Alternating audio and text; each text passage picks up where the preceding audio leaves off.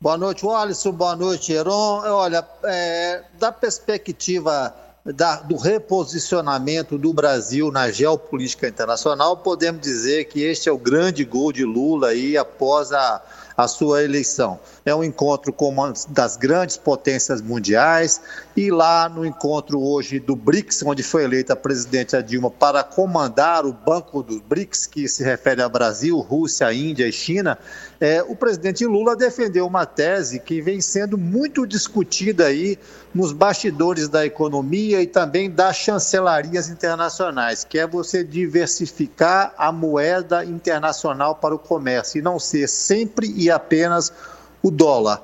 Há muitas pessoas simpáticas a essa tese.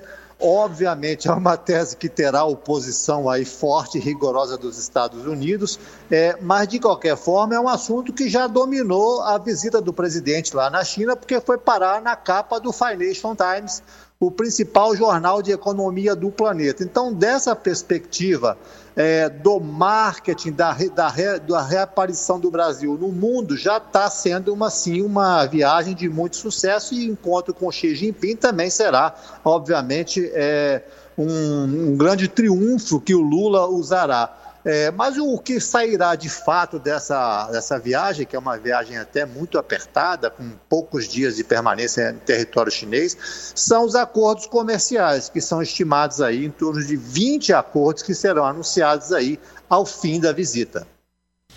Willer Diniz, amanhã a gente volta aqui na Hora H falando em bom português. Boa noite. Um grande abraço.